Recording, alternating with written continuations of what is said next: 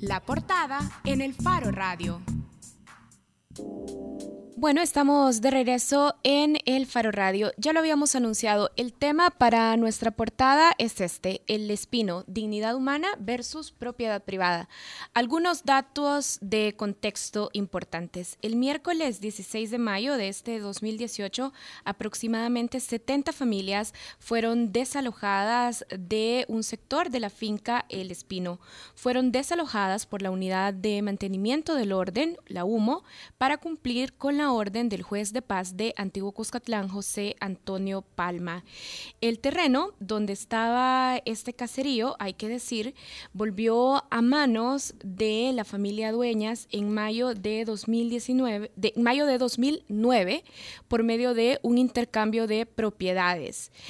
La directiva de la DESCO del Espino reclama, entre otras cosas, que en este intercambio no fueron tomados en cuenta y que los representantes de la cooperativa El Espino, que sí participaron en ese acuerdo de intercambio, operaban con credenciales ilegales. La DESCO de la comunidad del Espino había logrado detener este desalojo durante unos tres años, pero finalmente, como hemos estado diciendo y como lo hemos seguido también en, en diferentes notas del Faro y de otros medios también, el desalojo se llevó a cabo la semana pasada. Hoy nos acompañan en el Faro Radio Nelson Recinos, presidente de la DESCO El Espino. Hola Nelson, gracias por acompañarnos. Hola, buenas tardes. Gracias por invitarnos. Y también está con nosotros Pedro Manzano, síndico de la DESCO de la Comunidad del Espino. Hola Pedro. Buenas tardes, gracias por la invitación y es un gusto para nosotros estar aquí en esta radio. Bueno, esta no es, digamos, la primera vez que nos acompañan. De hecho, en los últimos tres años nos han acompañado aquí en el Faro Radio un par de veces. Yo recuerdo que en el 2015, cuando estuvieron por aquí, la presidencia de la República había dado una orden específica a la Policía Nacional Civil para que no atendiera la orden de desalojo mientras encontraban una solución de carácter permanente para ustedes.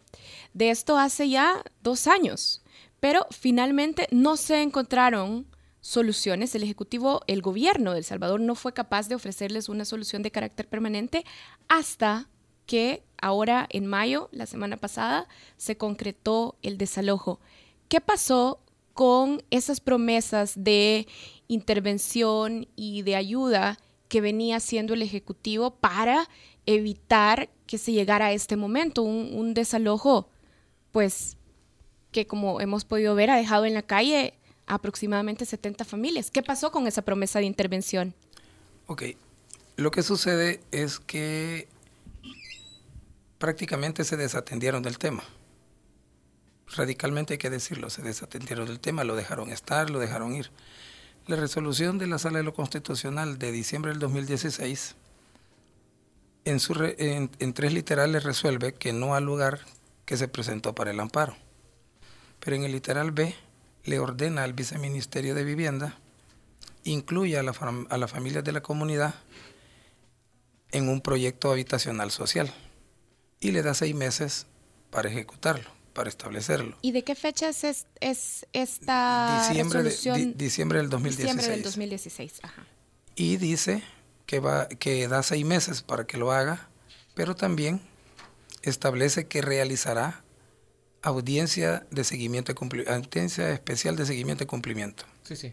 En el literal 3, en el literal C, le dice al juez que se abstenga de cualquier intención, movimiento o interés de desalojo hasta que no se haya cumplido el plazo ahí determinado. Al juez, eh, siempre el juez eh, de, José Palma. De, paz, el señor, este señor Palma Trejo.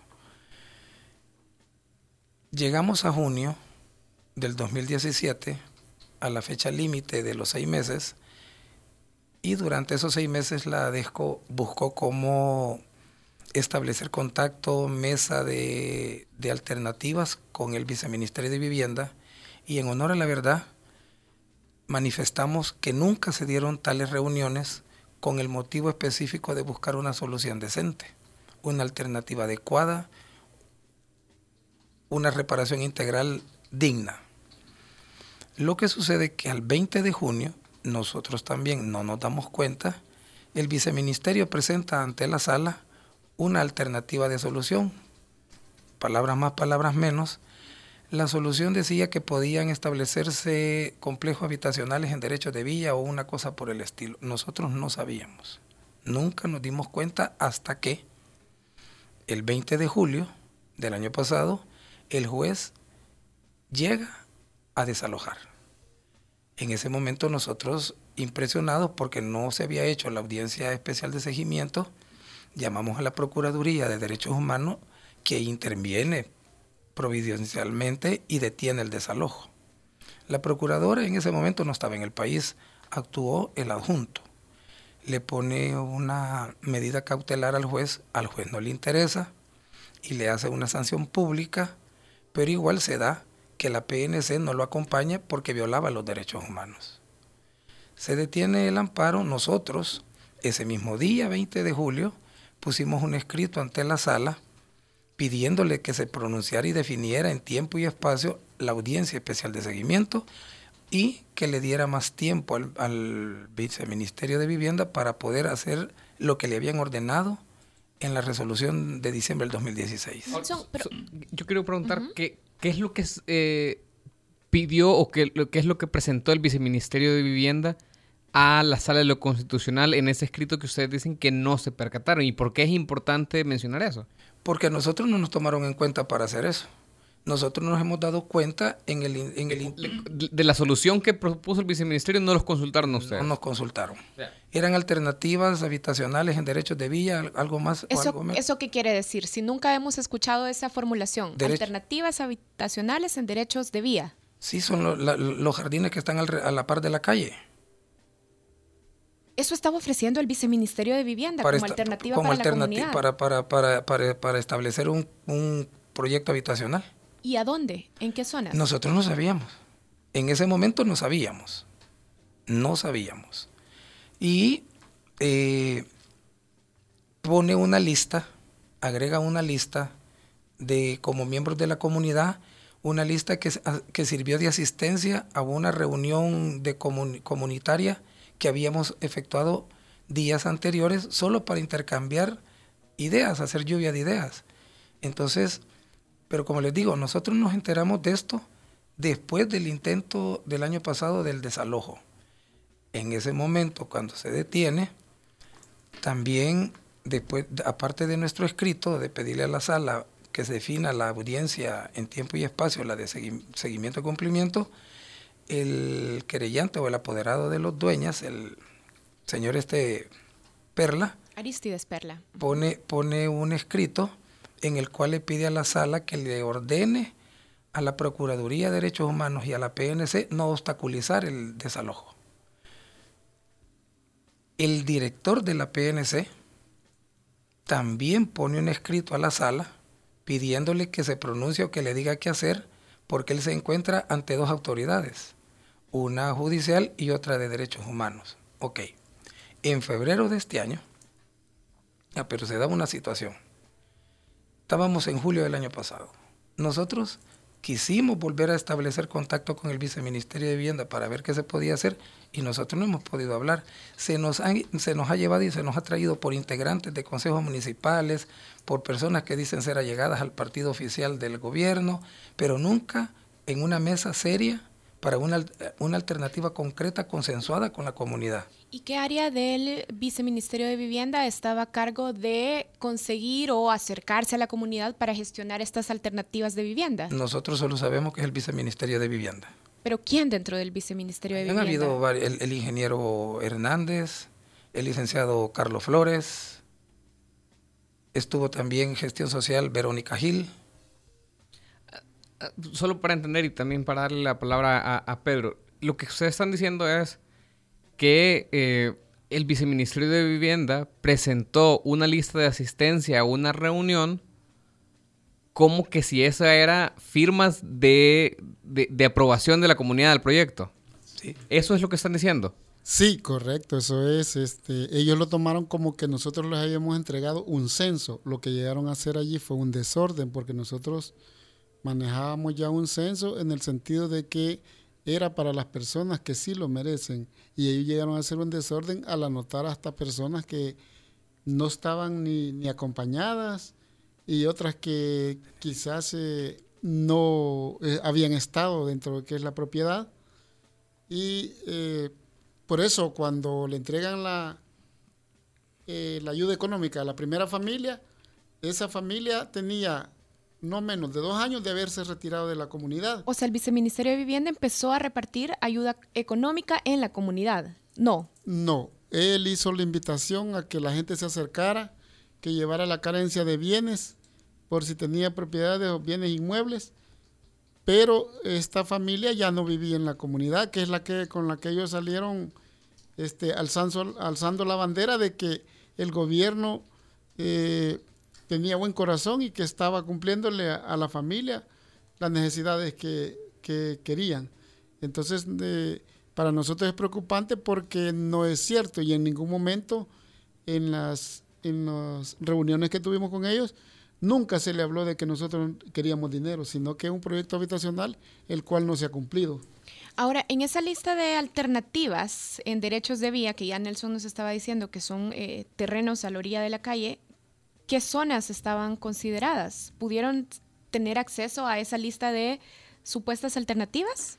No, la única alternativa que le presentaron a los compañeros en una reunión con el viceministro fue unos derechos de vía que están en carretera al Boquerón, que están detrás de la residencia de las Asturias.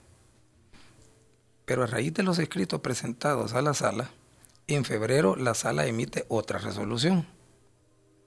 No nos admite nuestro escrito pidiendo más tiempo, pero tampoco nos responde sobre la petición de la audiencia de, de seguimiento y cumplimiento al, abogado de los señores Dueñas Herrera le dice no al lugar también a la petición de ordenarle a la PNC acompañar al juez o, o, no obstaculizar junto con la Procuraduría de Derechos Humanos el desalojo.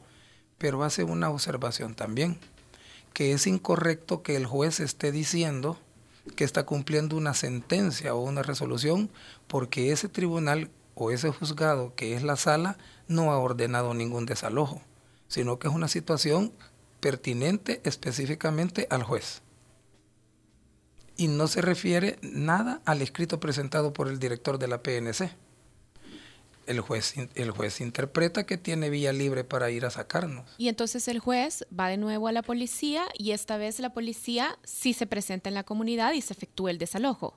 Indudablemente así tiene que haber sido, pero algo, algo, algo extraño ha sucedido para que todo lo que no había podido pasar antes, manteniendo el mismo criterio, hoy, haya, hoy sí sucedió. Vaya, ahora ustedes están, las familias, ustedes, están todos en el Boulevard Cancillería. Ahí están, eh, bueno, dignamente instalados. Albergados, nos decía, alojados, nos decía Nelson cuando entró ahí. ¿Cuál es la petición específica o las peticiones específicas que ahora están haciendo al gobierno? Debemos entender. Lo mismo que le hemos dicho siempre. Nosotros no hemos querido dañar a nadie ni tomar algo que no le pertenece. Esta gente está allí de tiempos inmemoriales, desde antes de la reforma agraria. Los diferentes gobiernos en representación del Estado han regalado tierra ahí a instituciones privadas, a, las mismas instituciones del Estado, a instituciones internacionales. En, aras de evitar cualquier contratiempo o cualquier enfrentamiento con una familia poderosa y de varias características que se dicen en el ambiente salvadoreño, le propusimos al presidente de la República en julio del año pasado, por escrito, que nos trasladaran a un terreno que está colindante a las parcelas entregadas al señor Roberto Miguel y Miguel Arturo Dueñas Herrera y al otro lado está Cancillería. ¿Y de quién son esas tierras? ¿Dónde del Estado. Del Estado.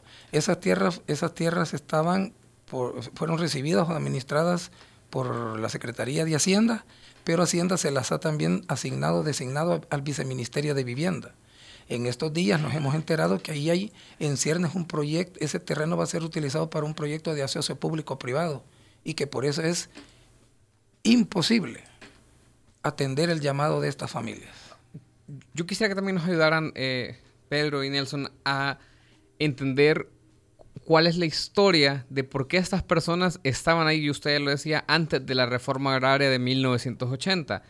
Eh, ¿por qué había llegado estas personas a vivir a, esa zona y cuál es, cuál es la explicación? Porque luego...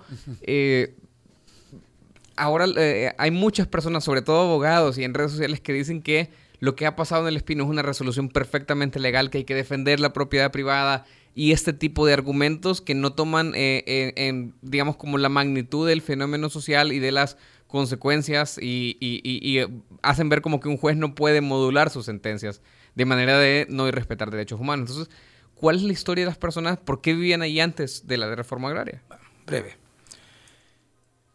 Esta es, esta es como la quinta generación de los habitantes de esa finca.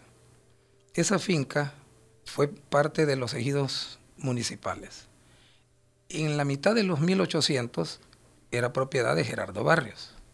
A la muerte de Gerardo Barrios, el que aparece como propietario es el señor Francisco Dueñas, el iniciador de toda esta dinastía. Estos fueron expropiados en 1980 pero los propietarios de los ejidos municipales pasaron a ser colonos de esos latifundios. Entonces... ¿Con eso a qué se refiere? ¿Qué es un colono? El que fue propietario, un campesino que fue propietario de tierra con el cambio del régimen en aquel momento, pasó a ser colono, o sea, pasó a ser empleado del propietario nuevo. Entonces estas, estas, estas, eh, estas personas fueron teniendo descendencias y así fue alargando, fue pasando el tiempo los habitantes de esta finca son descendientes de esos colonos. O sea, una esclavitud moderna. Una esclavitud moderna, va.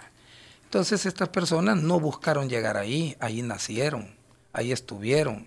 Pero los entendimientos oscuros entre la administración de la cooperativa, los diferentes, las diferentes instancias de gobiernos específicos permitieron este desorden.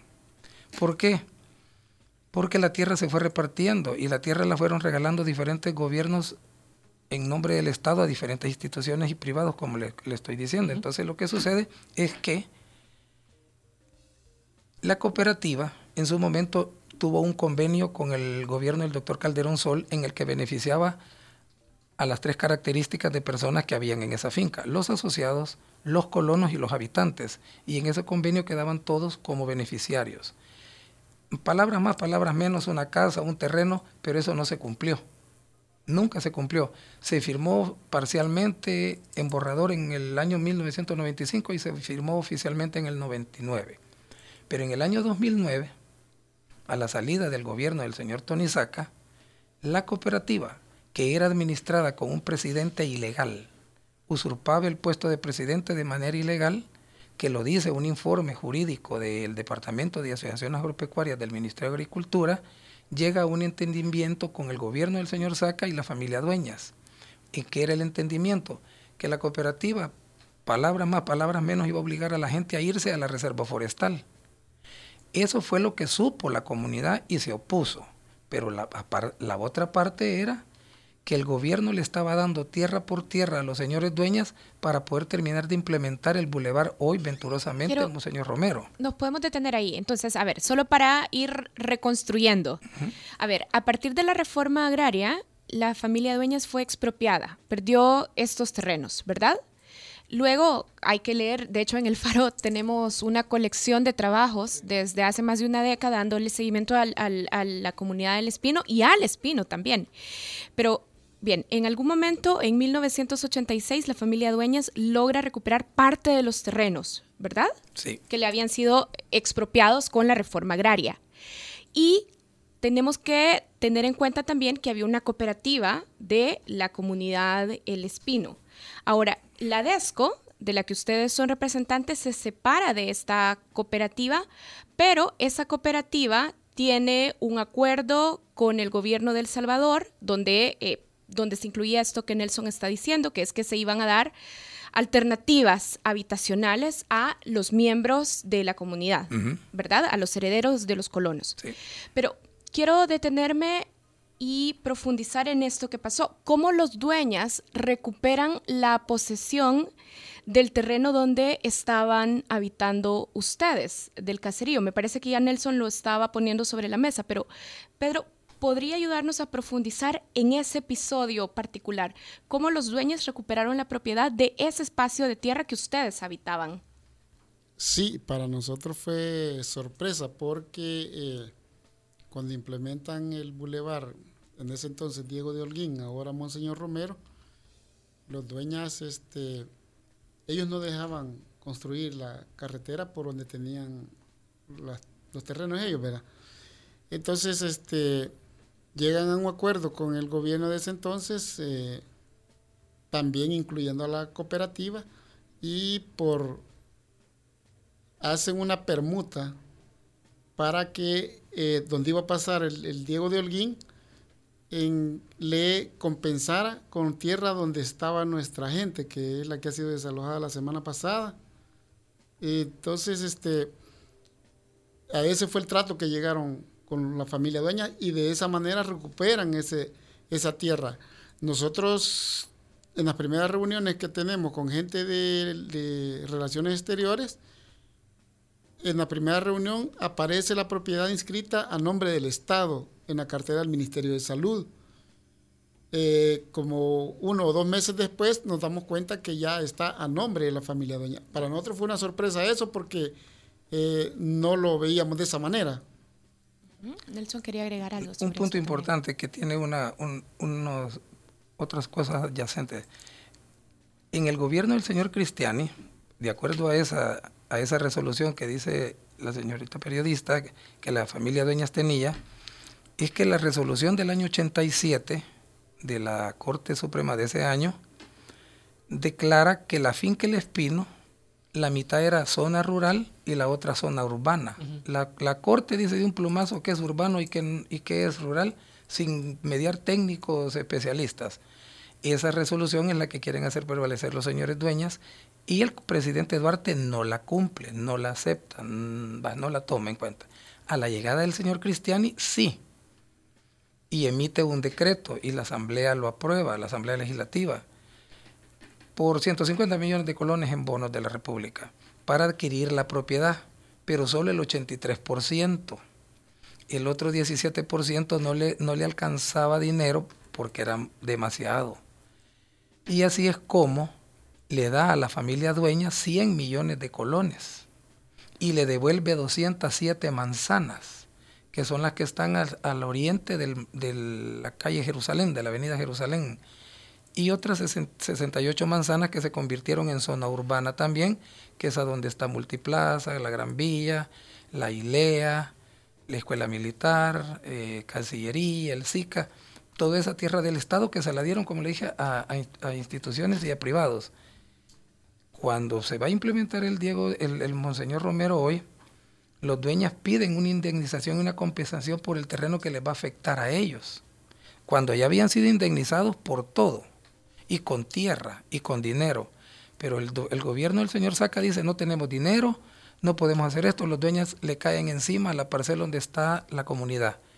El detalle, el detalle de esto es que levantan un testimonio de permuta, de tierra por tierra, en el protocolo del doctor Roberto Albergue Vides y el asentamiento poblacional ahí existente no se relaciona.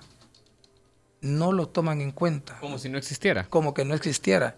Y así es como viene esta familia y en un primer momento acusa de usurpadores a la comunidad. Cuando se, cuando se demuestra en fiscalía que son nacidos ahí, no son usurpadores. Viene el abogado, se siente cómodo y se va al juzgado de paz y los acusa de invasores violentos. Así es como el juez los acusa con testimonio de, dos personas que fueron a mentir porque fueron a decir que no los conocían y que la gente ahí se había ido a meter cuando toda la vida habían estado ahí. Dos miembros de la cooperativa. Así es como los señores dueñas obtienen esas parcelas nuevamente. Ahora, eh, toda esta es una serie de, de, por lo menos en, la narración de ustedes, una serie de injusticias y una serie de irregularidades que en este momento ya no tienen ningún camino judicial o ningún camino legal. Es decir, todos los caminos legales están cerrados. No. El IDUCA dice que hay cosas que hacer todavía. Que el IDUCA nos está representando. ¿Y qué alternativas son estas? Bueno, eh, primero exigir la, audiencia de cumplimiento porque la Corte tiene que decir algo sobre eso. Y, con la, y en la audiencia de cumplimiento ver las alternativas del viceministerio de Vivienda. Las alternativas dignas, dignas, que deben cumplir. Dignas Ahora, estar de huésped en los jardines de Cancillería es agradable, pero no es cómodo. Háblenos un poco de esto. Eh, ¿cómo, ¿Cuántas personas son? Ya hablamos de 70 familias aproximadamente. ¿Cuántas personas son? Eh, ¿Qué dice su censo? ¿Cuántos niños? ¿Y cómo están haciendo? Evidentemente no hay instalaciones básicas de agua, por ejemplo. Entonces, ¿cómo están haciendo para suplir esas necesidades? Bueno, eh, niños entre varones y hembras hay 65 niños. Eh, las condiciones básicas que en un principio no las teníamos, eh, cuando es algo irónico, porque cuando estaba toda la comunidad completa de donde la desalojaron, nosotros con el compañero Nelson fuimos a las oficinas de ANDA a solicitar agua y no nunca nos, dijeron que teníamos posibilidades a tener ahí por lo menos alcantarillas. Y resulta que este lunes de repente se acerca una cuadrilla de anda a instalar chorros allí en la zona. Y para nosotros pues extraño, porque eh, bueno, se hizo un comentario a través de, de la gente del CONA y ellos pasaron esa información. Pero para nosotros fue una sorpresa porque en tantos años que no habíamos tenido agua en la comunidad, este, de la noche a la mañana llegan a instalarnos el agua y, y aparte de eso sí, desde el sábado se instaló una unidad de Fosalud. Antes de eso habían estado médicos del mundo apoyándonos en ese sentido, en las necesidades básicas de salud y, y luego a través de unas organizaciones se logra la instalación también de, de unos servicios móviles que están ahí donde es la comunidad.